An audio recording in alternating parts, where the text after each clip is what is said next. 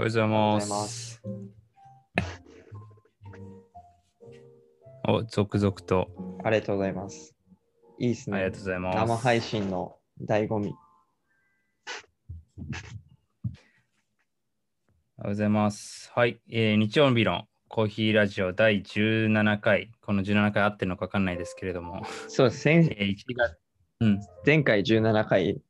消えたんで、あ、そうか、アーカイブで。消えたんだよな、よく消えるんです。そうなんですよ。スタンド FM アーカイブで。ただ、あの、ポッドキャストの方ではアーカイブ残しているので、ぜひお時間ある方は聞いてみてください。えー1月も1ヶ月、では2021年ももう早いことで1ヶ月経ってしまいまして、1月31日日曜日朝9時、本日もモーニングコーヒー片手にお送りさせていただきたいと思います。簡単にご紹介、僕らのご紹介させていただくと、えー、ケイスケと辰巳と言いまして、えー毎週水曜日に主に Spotify と Podcast の方で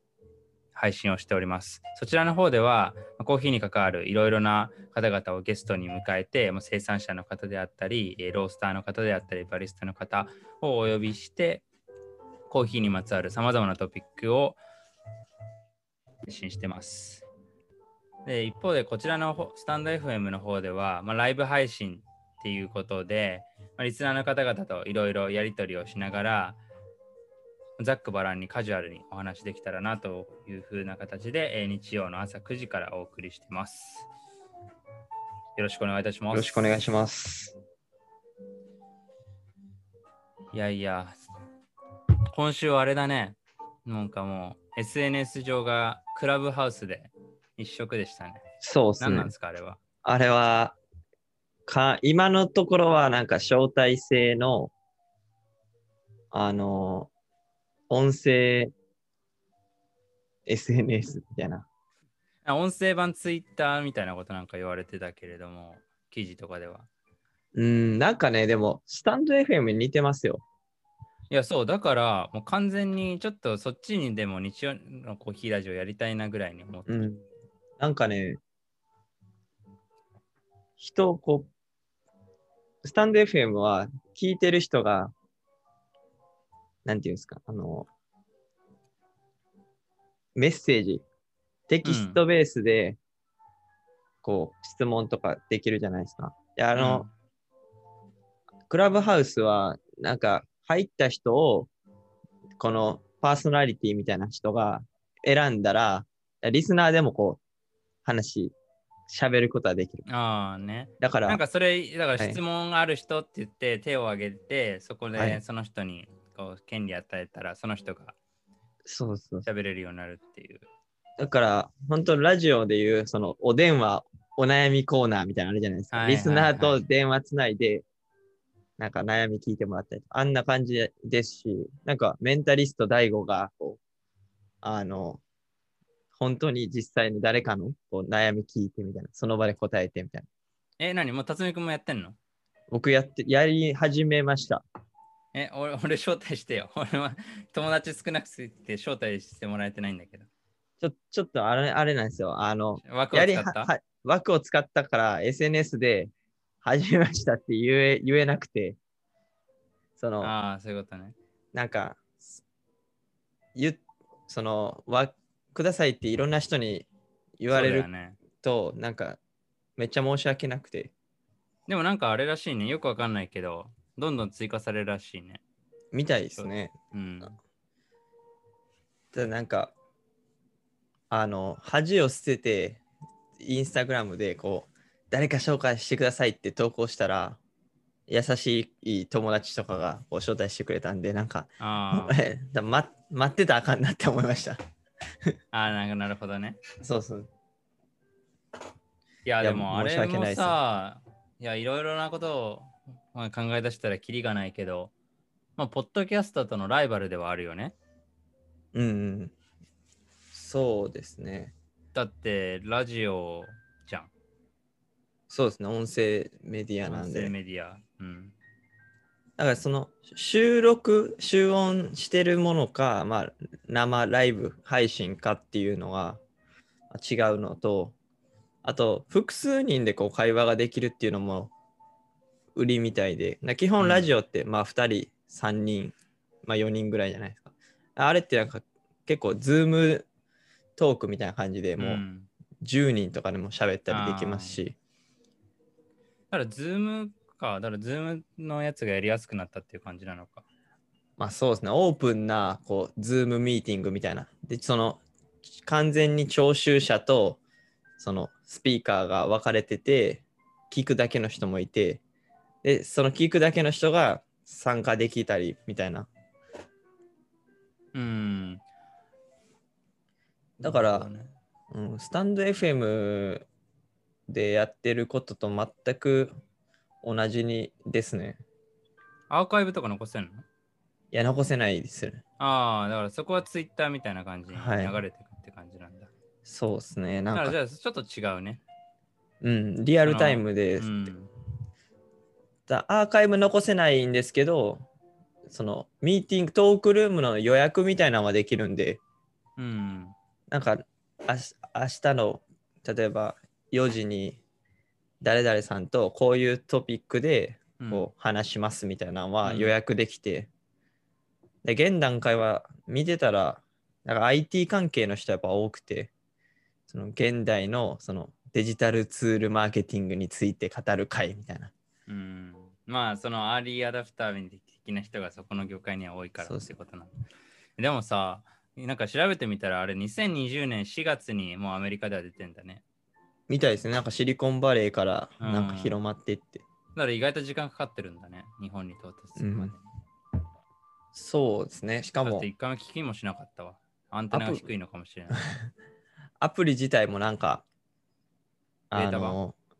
ベータ版ではないと思うんですけど、その日本語対応してなくて、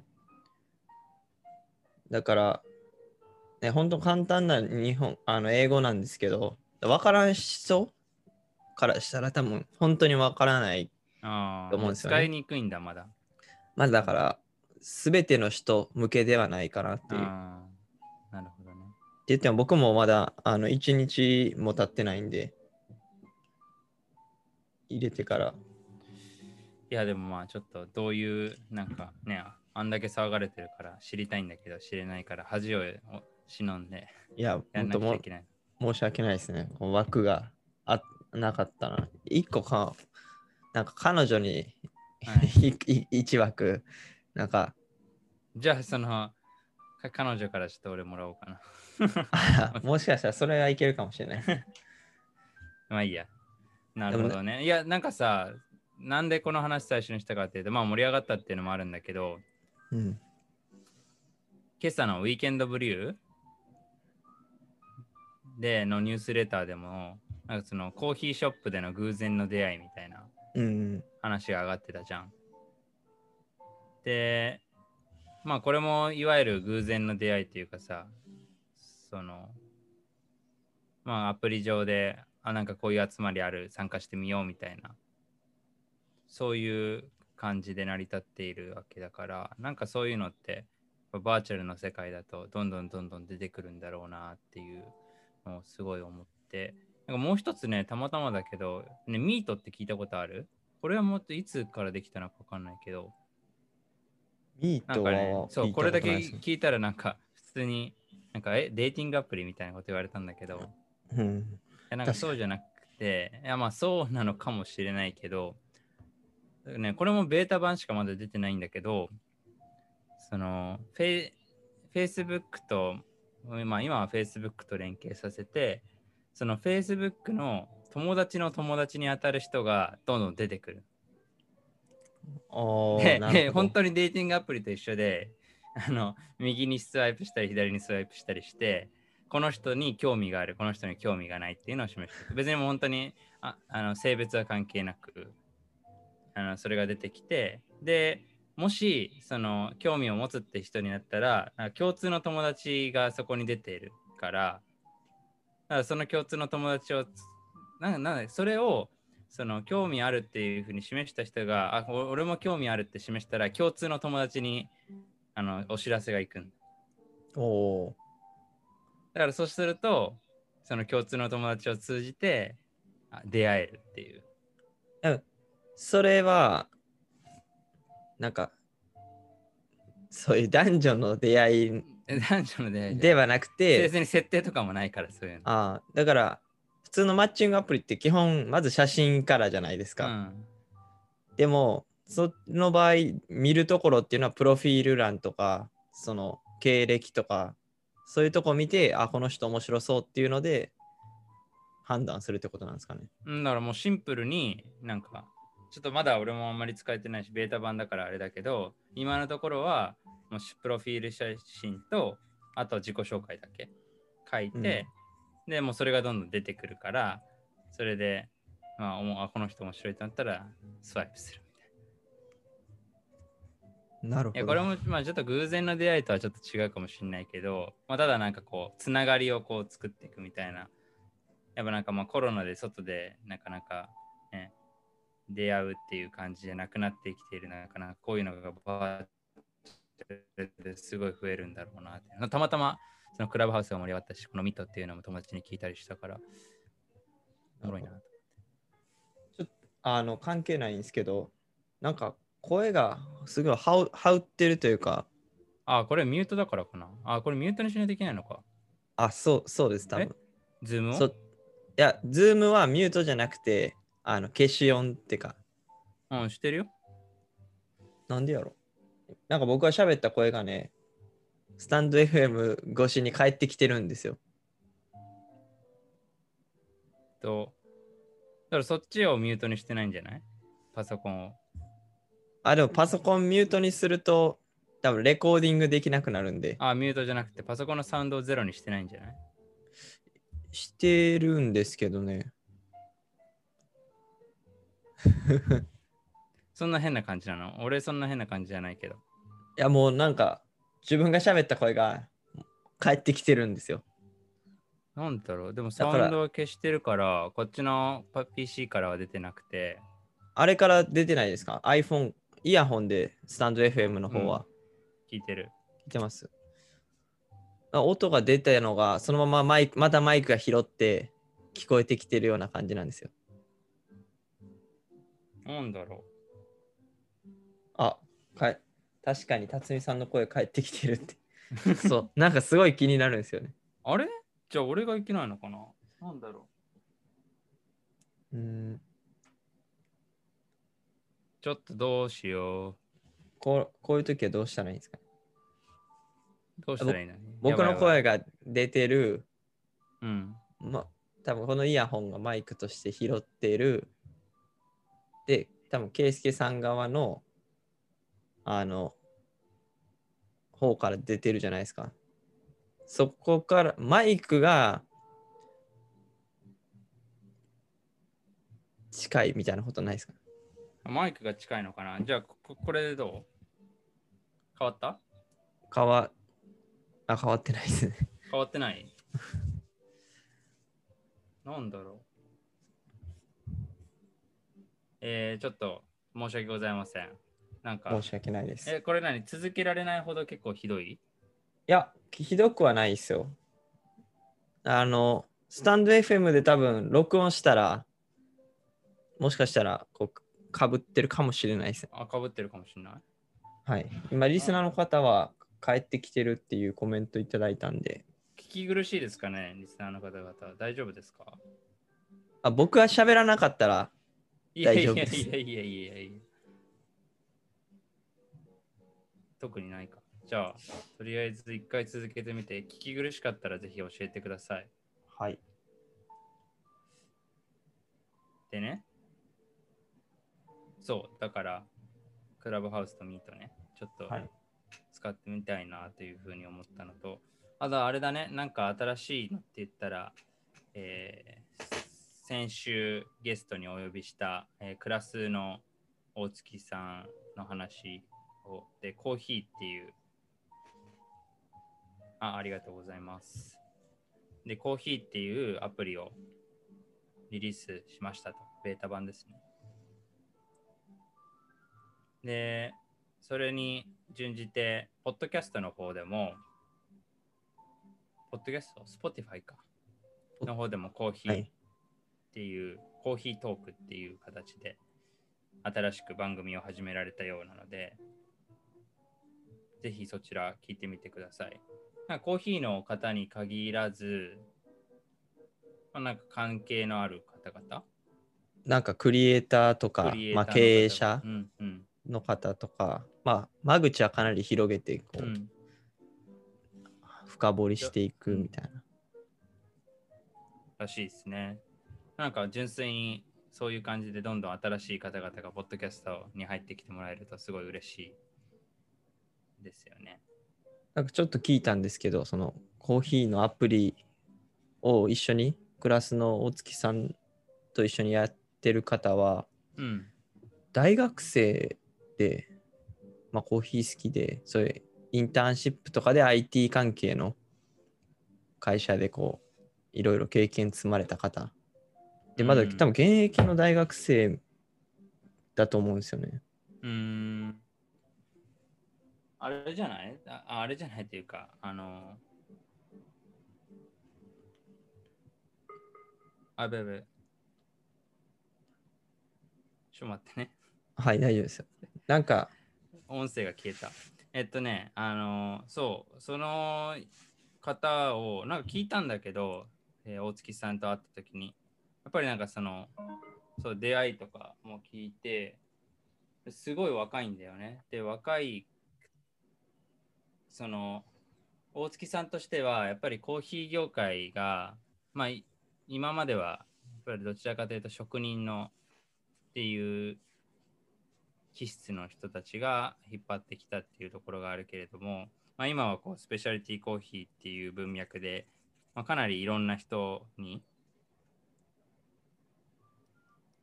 関心が高くなってきているからなんかそういう人人がなんかスペシャリティコーヒーをよりまた盛り上げてくれるようになってたらいいよねっていうので、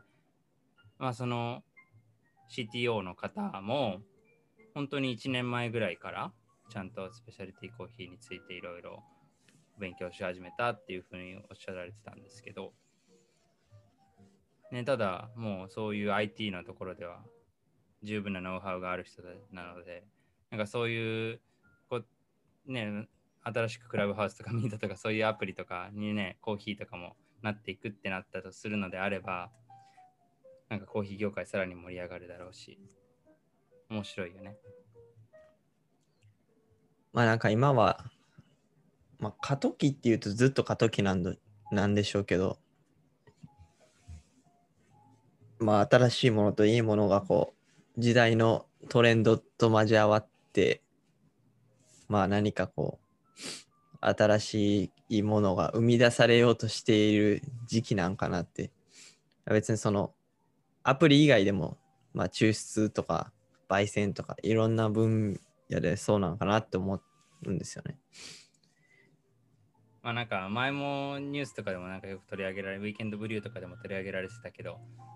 悪いことっていうのはさ、すごい一気にドーンってくるから、なんかニュースとしてなりやすいんだけれども、なんかいい動きっていうのはもう日々の積み重ねで少しずつでしかないから、なんとなく人の意識に止まりにくい。っていうかさだからこう振り返ってみたときにあこの時期がこう例えば SDGs の元年でなんとかとかさこういうバーチャルの世界でコーヒーを楽しむコミュニケーションプラットフォームができる最初だったねみたいうんなので振り返られるというか、まあ、また今年何が起きるかっていうのも楽しみですね。すごい達観してるな。いや、まあ。時代を楽しむみたいな。何歳で？あの、なんか有名なファクトフルネスとかでもさ、の本とかでも出てるじゃん。なんか結局、その、マインドセットがうん。凝り固まっちゃうっていう、なんか貧乏っていう、なんか貧しいっていう概念とかも、一昔前からすると随分か変わって変化してきているのに、頭の、まあ、先特に先進国の人の頭の中は凝り固まってて、実際の世界の動きが見えてないみたいな話もあったと思うから。そうっすよね。なんか、去年こう1年間、1年間じゃなくて、まあ、4月から社会に出て会社に入って思ったのは、なんか、こうそういそういうの、なんていうんですかね、こう凝り固まった人というか、まあ、杓杓子定定規っていうんですか、な人の考えと、こうリベラルな、保守的な考えって、なんか似てるようで全然違うなっていうのをすごい感じて、なんかこう、リベラルな理由って、多分それなりにちゃんと裏付けがあったりとか、まあ、過程があって、なんかあえてその保守的な考えっていうのを突き通してるなっていうのは分かったんですけど、なんかやっぱりこう、バイアスがある人って、なんか、まあ、まいいバイアスもあるかもしれないですけど、なんか大抵やっぱ悪い方になんか作用してることが多くて、なんかただ単に頑固で、いや、こういうやり方でやってきたからこうなんだみたいな。とか、なんか、いや、男だったらこうとか、女だったらこうとか、その新入社員だったらこうとか、なんかそういう、なんか根拠のないこう決めつけみたいなところは、なんかいいようにはあんまり作用せえへんなっていうのはすごい身に染みましたね。やっぱり社会がダイバーシティな社会になってきてる部分で、やっぱ変わらないといけないというか、なんか寛容になるべきところもあるし、だかといってこう、今までのこう変えてこなかった部分、伝統みたいなところも必要だな。なんかそこのちゃんと区別というか、できないとあかんなって思いましたね。ね、いやだからその意味だとやっぱり副業とかって本当に解禁しないとあかんよねって思うよね。そうですこれ大ね。企業にね、そんな20年、30年同じ企業でずっと働いてましたってなると絶対凝り固まるからね。そうですよねその。人がそう思ってなくても。そうなんですよね。なんかこう、まあ、退職される先輩とかに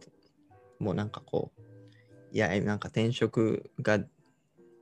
厳しいぞとか、なんかこう、できひんぞみたいな言ってる人に限ってしたことないんですよ。なんか、だからなんか、もうなん何を知ってるんかなってか思ったりとか、いろいろやっぱ思う部分あって。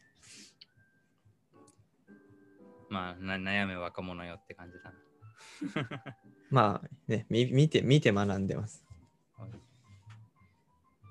ちょっと最初の前段が長くなってしまったんですけれども、トピックいきますか。はい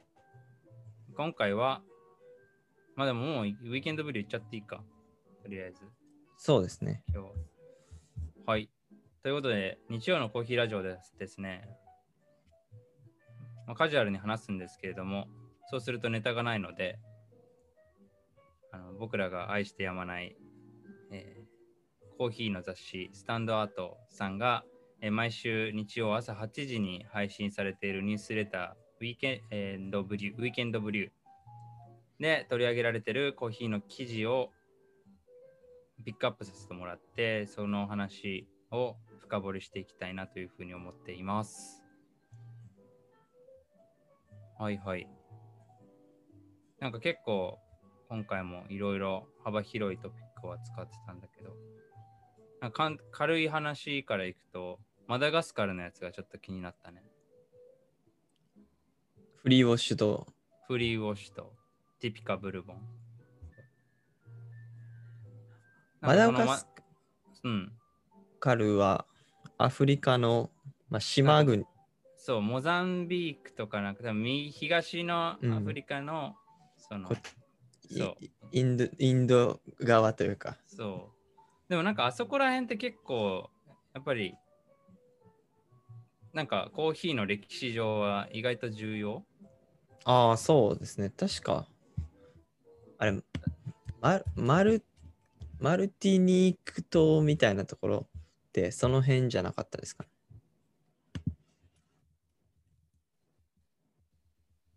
なんか、まあでもブルボンもさ、確かなんかそこで、そこら辺の島国で発明されたんじゃなかったっけ？そう、そうですよ。あの、確かになんか歴史に、ちょっと僕も、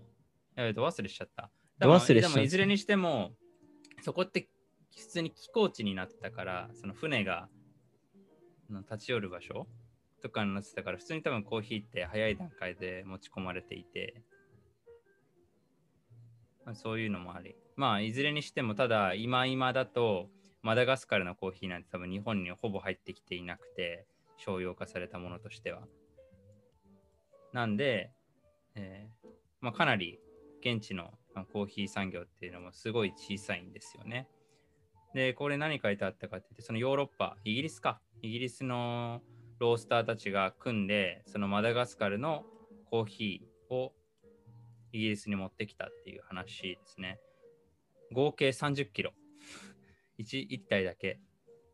それを6つのロースターで分けたっていう話ですね。で、なんかすごいのが、もうかなりの高値で、そのスコアっていうのとかを無視して、かなりの高値で買い取りをして、まあ、その買い取りがある意味寄付みたいな形でマダガスカルのコーヒー産業が盛り上がるような形にしているということですね。で今ちょうど多分ね、これ30、その小売りで 125g で売ってるんですけど、32バッグだけ売ってるっていうのがマニフェストコーヒーさんっていうところでやられてますね。これまだ売り切れてないんじゃないかななんかサイトを見る限り。なんか味味とかも美味しいんですかね？うん、なんかね、味はやっぱイ イギリス風に書いてあったからよく分かんなかったんだけど、一応ね、なんて書いたかっていうと、まあ、あの、酸がすごい出てるってわけではないけども、うまくバランスが取れた味になってます。で、テイスティングノートとしては、キャンディーアップル、トースティッドマシュマロ、バタードクランペッツ。クランペッツって知ってる？クランペッツ？いや、俺知らなかったんだけど、なんかイギリスの伝統のなんかパンケーキみたいな、はい、やつ。イギリスのロースターだからなんかまあ、普通に。はいはい、まあ、だこれ多分イギリスの国民的な食事だから。なんですか？日本でいうどら焼きみたいな感じですかね？どら焼きってコーヒーに書いてあってもちょっといまいちわかんない。小豆っていうああな。なんかあるじゃないですか。和風な感じの。和風な感じ。黒糖みたいな。そうらしいよ。へえー。ね飲んでみたいですけどね。飲んでみたいけど、125g30 ポンド。だから4500円ぐらい？わかんないけど、ざっくり。ああ、125g で4000円やったら、まあ、高い、なんかスペシャリティの価格ぐらいですよね。うん、いやいや、まあ高いけど、あと多分送料が結構かかると思う、インターネット。ぜひ興味ある方はチェックしてみてください。なんかあの6つのロースターなんで、今リリースしてるのはこのマニフェストコーヒーさんっていうところだけで、あ、これ、イギリスじゃないよ。あ、でもパースって書いてあるから。オーストラリアですか？オーストラリア。オーストラリアも入ってるんだね。オーストラリアとイギリスのところ。えー、で、オーストラリアのそのパースのマニフェストコーヒーさんっていうところはもうリリースしていて、なんか他にもいくつかロースターさんあるので、そこからも出るかもしれない。いいっすね、なんか。し小さい島。なんか、今パッと調べたら、あの、ささっき言ってた、なんか、センセントヘレナ島っていう島が近い、マダガスカル近いかなと思ったら逆側なんですけど。そうだよね、逆側だよね。はい。多分ここが、あの、ブルボンの、その原種に近いブルボンかな。で、原種なんか、うん、伝説のブルボン種っていうのを多分栽培しして、で、それを日本に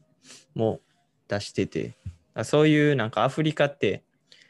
原種に近い品種がまだまだ眠ってるという、うん多分2、3週前にエチオピアの話でもあったんですけど、まだまだこう、ポテンシャルがある場所は多いと思うんですよね。コーヒーハンターになればアフリカの。かっこいいですけどね。行きたいな。っていうのが気になったんだけど、辰巳君何も気になった？僕はですね、この東京のライトアップコーヒーがベトナムコーヒー農園のオーナー制度、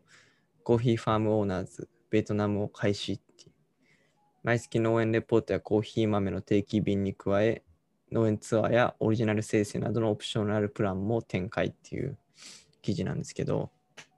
まあ、吉祥寺とか下北沢にあるライトアップコーヒーさんの、まあ、コーヒーのオーナー制度って前にも取り上げたんですけど、最初第1弾はインドネシア・バリ島でコーヒーの木、えー4本だったかな？確か。うんで、えーオーナーになれる権利を6万円で販売するっていうものなんですけど、まあ、それの今回ベトナムバージョンで、で特になんか僕は、まあ、前回とその大大幅な違いみたいなのはなあれなんですけど、いや面白いなと思ったのは、オプショナルプランで生成方法が試せます。で、なんか、オリジナルの生成レシピを作成して、なんかそれを自分のそのコーヒーチェリー5キロにこう生成を試してそれを焙煎豆か生豆で送ってくれるっていうプランがあってなんかこれは一つこう消費者側のまあ楽しみにはなるかもしれないんですけどなんかこうあそこ変えれるんやっていうのを多分知らない人は多分いっぱいいてでそこのこう味味の変化多分めちゃくちゃ大きいんでなんか誰かがこうそれを買わなくてもこのプランがあるっていうことを出したことによってなんかもっと生成の違いみたいなのが広まるんじゃないかなって一つ思ったんですよね。いや、だから純粋に思っ、うん、そう、それできるんやっていうのは純粋に思ったね。なんか、いや、しかも5キロのコーヒーチェリー分でそれぞれ別の生成をやるっていうことだよね。いや、これ何人をやろうとしてるのか分かんないけど、相当やっぱ現地に負担があるじゃん。うん負担があるし、まあ負担っていうか、その見合うお金があれば多分大丈夫だと思うんだけど、あと、それをやる方々が、とのちゃんと関係性が持ってるっていうのがすごいよね。そうですね。なんか向こう側のその農園側のオーナーの方もなんか日本に来られたことあるみたいで、まあ写真もありますし、あ、ジョシュとローランさんですよね。ジはいョシュさんとローランさん。僕もあの東京コーヒーフェスティバルでちょっと話しましあ、そうなんですね。た。うん、なんか、すげえなって思いますし、え、多分農園側にも多分メリットはあって、その、生成方法を試してミスった時に、こう、やっぱり市場に出せないようなこうコーヒーが出来上がってしまうと、まあ、廃棄にはしなくても、まあ、国内消費とか、まあ、安くこう流したりみたいな、せっかくね、品質の良いいものでもダメになってしまうか可能性はあるところを、やっぱオーナーがいて、オーナーの指示で作ったものって、まあそのリスク的にはこう、農園が100%負担ではないじゃないですか。だから生成を試せるっていう部分も、こう、ノウハウの蓄積にはなるんじゃないかなって思って、うんなんかそこは、あの、何ですか。まあ農園側にもその手間はかかる一方でメリットもあるかなって思ったんですよね。ね。いや、これすごいよね。いや、なんか純粋に、これ、あの結構、ツイッターとかの界隈で見る限りだけど、はい。なんか反響を呼んでいて、これってさ、例えばじゃあ今ってやっぱベトナム、インドネシアで、まあ、ライトアップさんとこう密に取引があるところとやられているんだけど、例えば中米とか南米とかアフリカとかだと同じように人は集まるのかね？まあその集まった人があれじゃないですか。どこに趣を置いてるかじゃないですか。豆が欲しいとか、まあ、オーナーになりたいっていう部分で購入されてるのであればもちろん人は集まると思いますけど、まあ、この距離がやっぱ近くて実際に現地に行ける自分の農園あの自分のオーナーの木を見れるっていうところを欲してるのであればちょっと中米とかって治安の問題とか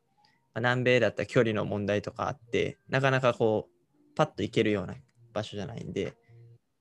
集まりにくいんかなみたいな。だからまあ現実は込みでのその魅力なのか、まあ、それとも単純にこうオーナーになりたいっていうそのにあのものなのかによって変わると思うんですよね。皆さんどうですかね？これ、こういうものあったらやってみたい、参加してみたい。むしろもう参加してるとかいう人いらっしゃるんですかね でもなんかこれは結構ね、徹底的にこう、レポートとかもしっかりしてて、なんかすごい、毎月こういうことしますとか、なんか年間スケジュールとかもあるじゃないですか。なんかこう、これ、なないとは思うんですけど、なんか粗悪なこう、会社とかがこうこういうのやりだして、なんかもうお金だけもらって、うん農園はなんか全然管理してないみたいなところが出てきてほしくないですよね。そうだね。いや、でも、いや、もう参加してる人はだってこういうコロナの状況だからさ、もう渡航を前提にしてやってるってわけではないと思うんだよね。うん。だからもうやっぱつながりとか、そのコーヒーを栽培そのものに興味を持って、それでこの、ね、6万円とか7万5千円っていうのを払われてるってこと。すごい。そうですね。オーナーとつながりもできると思いますし。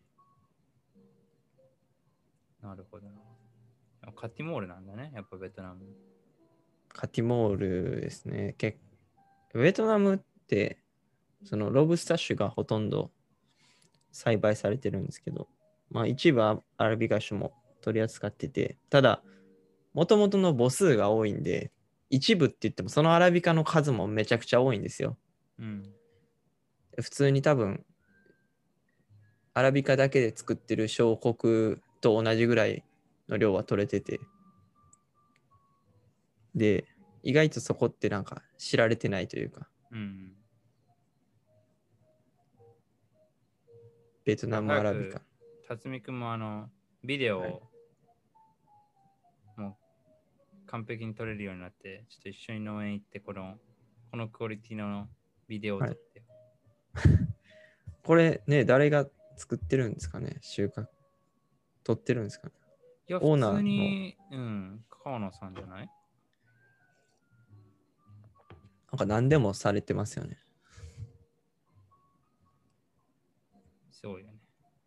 YouTube も精力的にやられているし。うん。ほいほい。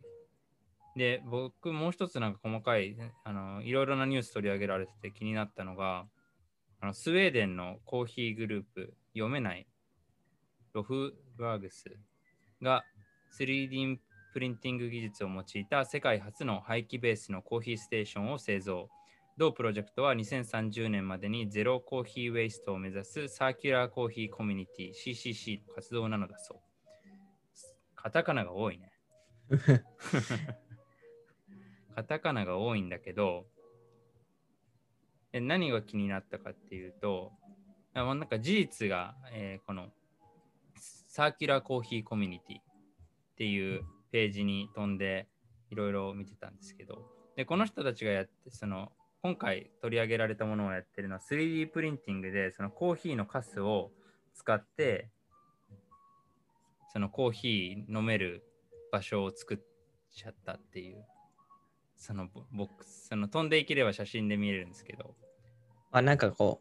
う、かコンビニとかそういう簡易的なこうコーヒーマシンがあって、まあ、コーヒーカウンターみたいなところですよね。そうコーヒーカウンターみたいなところをまあなんかどういう材質なのかわからないけど多分なんか発泡スチロールみたいな感じなのかな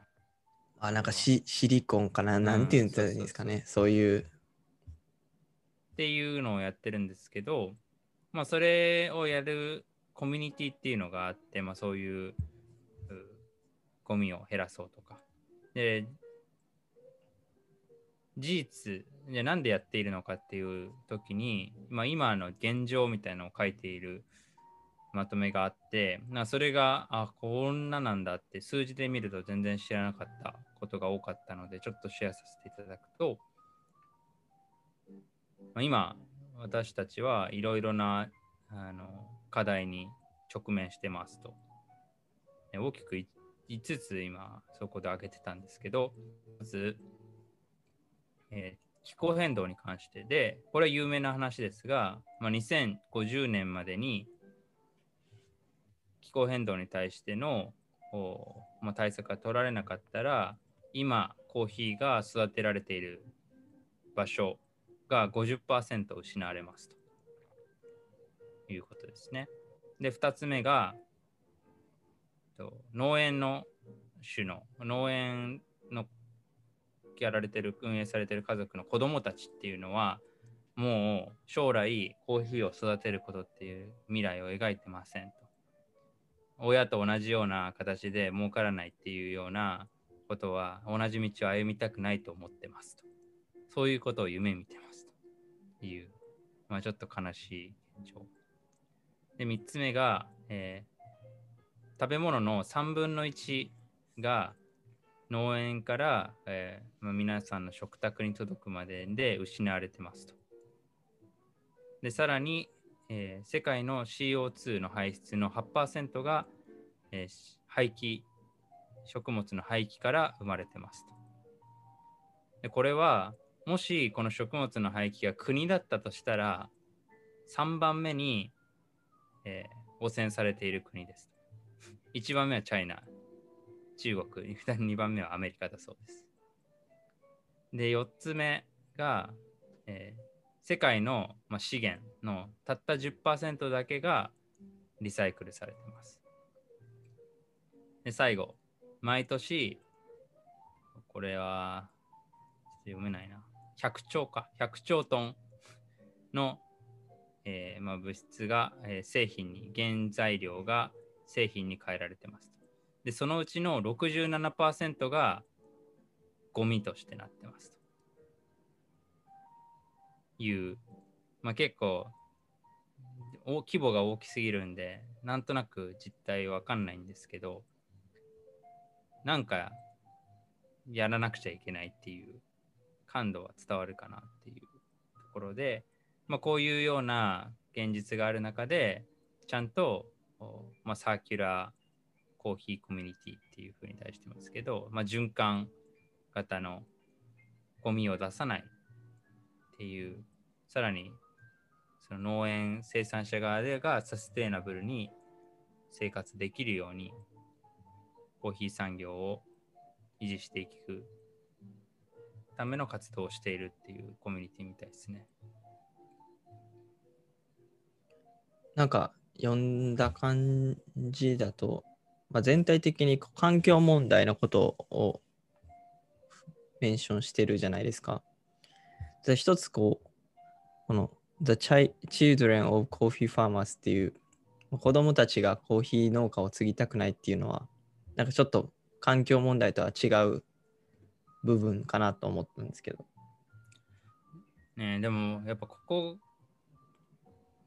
いや、自分も含めてだけどさ、なんかどこまでこう落とし込んでやっぱ先進国で考えられてるのかなっていうのは難しい、うん、なんか悩ましい部分が多分大きく2つ、まあ、この1つがやっぱ後継者問題、うん。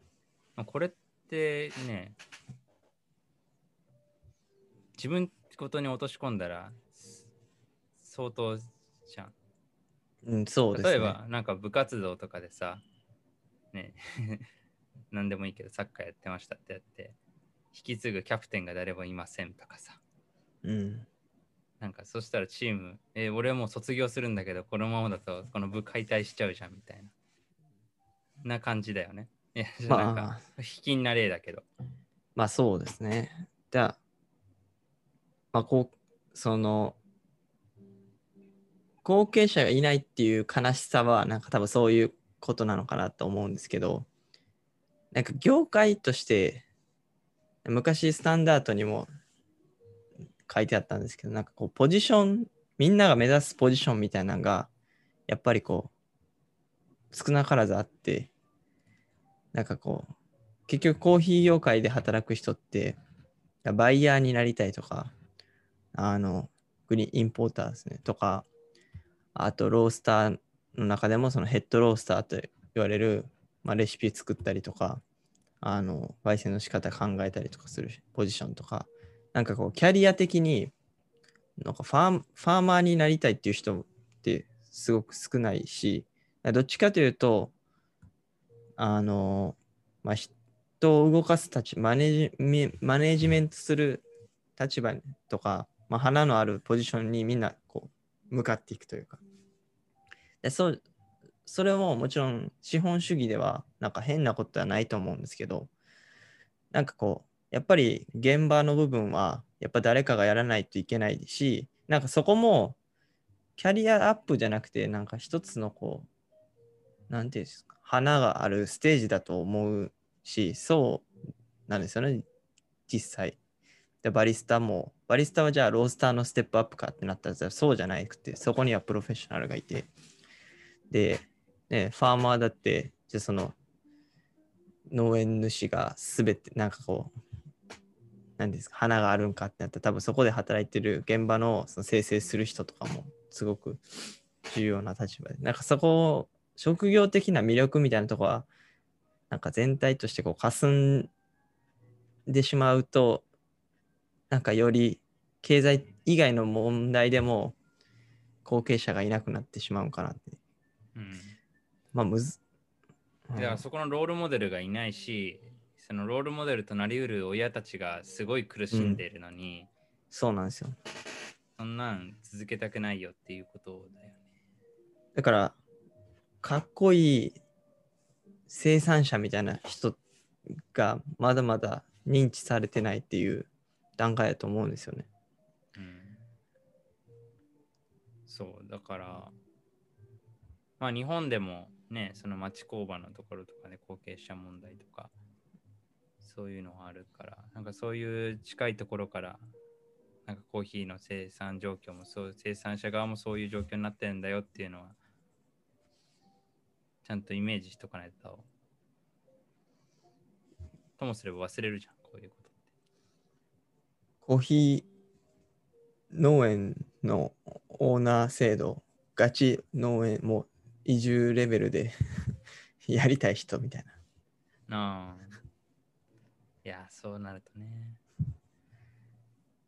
そうで、あともう一つが、あれ、気候変動。これやっぱ自然と向き合ってる人だからこそさ、すごいひしひしと感じる部分があるんだけど、日本にいると、まあ寒い、なんかすごい異常に寒いねとかさ、異常に暑くないっていうのはあるけど、で別に自然と向き合ってなんか、自分の給料とかね、日々の生活にダイレクトにヒットしてるわけではないから、なんとなく実感しにくいけど、先週も話したけど、中米だと今かなり気候変動の影響を大きく受けていて、雨が多い、えー涼しい、え気温が低いっていうので、収穫時期が遅れたり、あとは乾燥が十分に進まなかったりっていう、なんかそういう現状を直面している中で、のね、先週、あ、今週か、と、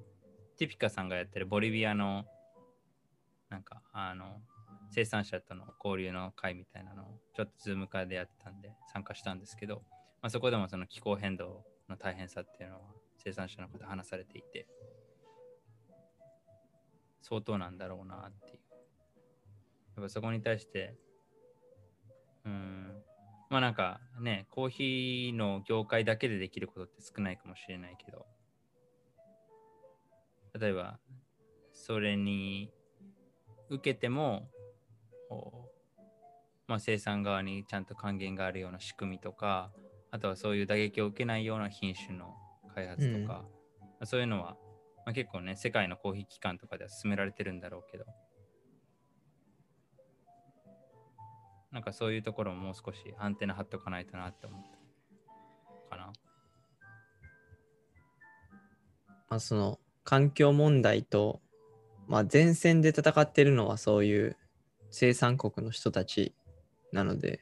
なんかそのことは忘れたらあかんなっていうのは思いますしなんかなんか難しいですよね。偽善的にはなるかもしれないんですけど。なんか自分はこういうことをしますみたいなんで、まあ、ほんと小さいことで。なんかエコバッグ使うとか、そんなレベルでしか落とし込めてないなっていうの。ね。いや、なんかすごい難しいよね。なんか前さ、話した話で、結構、例えばインタビューとかをしていると、なんかストーリーを求めたい。うん。がってしまうっていうのはあるじゃん。例えば、なんでコーヒー好きになったんですかとか。いや、なんかそれって、その人にとってはすごい自然なもので、まあ言語化できればそれはいいけど、自然なものの中であまりそういうストーリーっていうよりかはなんかある意味ストーリーってマーケティングでしかないみたいななんかそれを求めすぎてもっていう文脈で生産側でもさこちらはなんか例えばロースターの人たちがなんか思いを伝えたいんだとか、うん、どういう思いでやってるんですか？みたいな。なんかそれを知りたい教えてくれそれで売れるようになるからとかもあると思うんだけどそれで生産側からするといやもう日々もうじまあある意味こう生活をするために持続可能な生活をするためにいいものを作って売れるようにしてるだけだよっていう感じが持ってる人が大半だと思うんでなんかそこにどれだけそのストーリーを強制的に求めてもどうなんだろうっていうすごいモヤモヤがあった。いやー、それなんかもう自分にも言えますよ。なんか僕僕自身がね、その、まあ、今働いてる環環境となんか作ってるものって、なんでやってる、なんでそれやってんねんって言われたら、ストーリーは多分考えれば思いつけますけど、ただやって、仕事としてやってるっていうのはありますからね。なんとも言えない。っていうモヤモヤがある。うん確かに。なんか就職活動とかの時に、こう、自己 PR と考えるじゃないですか。うん。なんでコーヒーをやり続けたのかみたいな。でその時に初めてやっぱ確かにストーリーを組み立てるというか、でそれまではただ単にこう自分の直感とかで、ややりたいかやろうみたいな。で進んでいった道が、まあ、後々こう人に話すタイミングでやっぱり組み立てて、そういえばこのきっかけでこの人と出会ったから、それでこうなって高校に行ったんやみたいなのがつながっていって、それがなんかストーリー化するみたいなところはあったんで、確かになんかこうマーケティングやなって思いますね。就活とかも自分をこうマーケティングするわけなんで、売り込むわけなんで。そうだからやっぱり、まあ、らさっきのライトアップさんの話にも戻るけど正直生産者の方にさなんかその自分でストーリーを作ってそれで消費側にマーケティングするぐらいこう分かりやすくこう加工するっていうのは酷じゃんそこまで求めるの。うん、ただやっぱそれをこう代替してやってくれる存在っていうのはこれからどんどん必要なんだろうなっていうのはうん。すごい思う。だからなんかあまりこの例えば、まあ、ダイレクトトレードっていうのはすごい素晴らしい枠組みだけどなんかロースターの方々が生産者に直接なんか思い思い聞かせて出してみたいなことを言いすぎるのはちょっと違うのかなっていうのは思っうて、ん、どっちかっていうとそこと密にやっている何か別のところがこううまくそこを加工してあげてこういう思いでやられてるんです。まあそれこそビデオとかすごい分かりやすうん。いものだと思うんだけど、なんかそうするのが大事だよね。いや、そうなんですよね。なんかイメージは。だからそれあのブロディさん、うん。僕らが本編でやった、あのデジタルマーケティングのを専門でやられているあのカナダの方がいらっしゃって、コンスコーヒーコンサルタントっていう名前でやってるんですけど、まあ、カフェのコンサルの方とかとかだけではなくて農園の方々がまあどれだけそのロースターの人たちにアピールするためのビデオを作るかとか、うん。まあそういうことのサポートもされているうん。方なんですけど、まあ、とても素晴らしい内容なので本編で気になる方は聞いてみてください。そうなんかそういう存在が必要だよね。いや、まさに。僕もなんかね、そういう方もにも行きたくて、行きたいっていうか、なりたいというか、なんか、もともと、ね、ジャーナリストになりたかったっていう夢が昔あったんですけど、初耳なんだけど。は話しませんでした？あの、ジャーナリスト。あの僕、まあ、すすごい3人のそのジャーナリストに憧れてて、まあ、有名な人で言うと1人ママイケル・ムーア監督っていう、はいまあ、ドキュメンタリーの方がいて、まあ、そのマイケル・ムーア監督みたいにこうドキュメンタリー映画とかを使ってこう世間にイインパクトの与えれるこう報道をしがしたかったんですよむ高校生の時に。でまあそこからコーヒーに変わってだんだんその忘れてたんですけど最近やっぱりなんか自分でも発信するようになってからなんかこう発信の力ってすごいなって思ってなんかそういうブロディさんがやられてるような活動っていうのを活動っていうかまあこと農園のリアルを伝えるっていうのも僕もなんかそのじゃあドキュメンタリー映画みたいな感じでどんどん作っていってで、なんかこう、大きいインパクトみたいな与えれた、与えるっていうかその、起こせたらなっていうのも、こう、ぼんやりとした夢であって、で、かつ、なんか自分もその前線には立ちたいっていう思いがあるんで、その農園の方でも自分が、じゃあオーナーとして、えー生産者になりたいっていう思いもあって、だけやりたいことは、いっぱいあるんですよね。いやまあ少しずつはややってるんじゃないですか。ビデオとか。まあそうですね。すごい遠いところからスタートしてるんですけど、まあでもいつかね、こう僕も有名になろうと。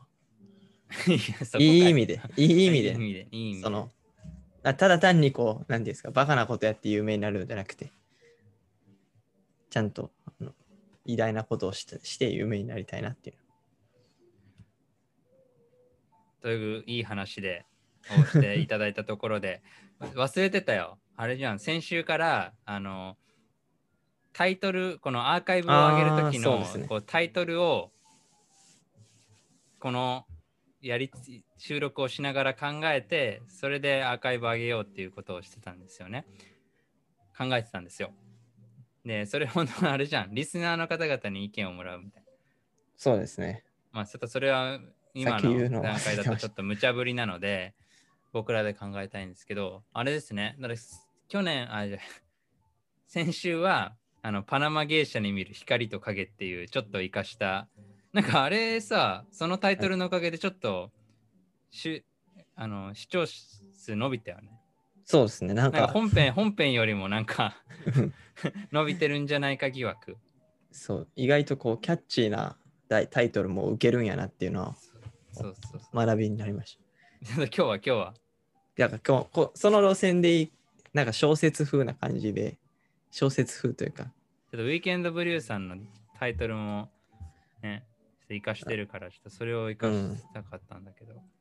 だこれを即興即興で考えるっていうのがコーヒーラジオの良さかもしれないです。いや、やばいじゃん、やばいじゃん。これやばいで。これであと5分とかずっとこれ喋ってたらダメだよ。皆さん何か聞かれてる方がいらっしゃったら採用しますので、コメントいただければと思います。まあ、オーナー制度の話もしたんで、オーナー制度。なんか、で、うーん、今こそ問われる真のオーナーみたいな。意味わか意味がわからなすぎでしょ、それ。真のオーナいや、本当にこう、あの、ただ物を所有してるっていうんじゃなくて、こう心からちゃんとこう、なんていうんですか、あの、オーナーとしてうまく伝えれないですね。所有じゃなくて、なんていうんですか、つながりみたいな。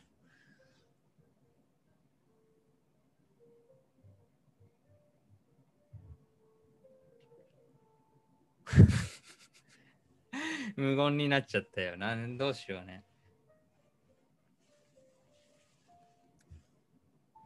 コーヒーの、まあ、オーナー制度から、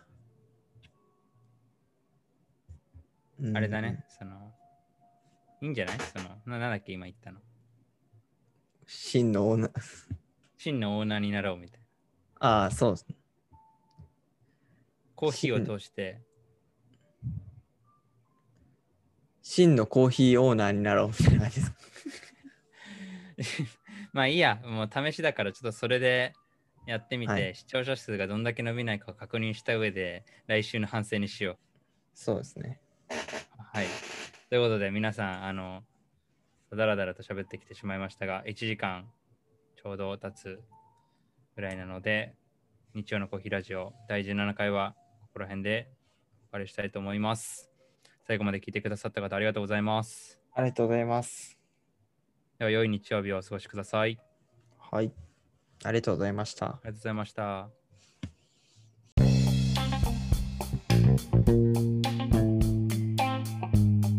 Thank you for listening. This is Coffee Radio. See you next week.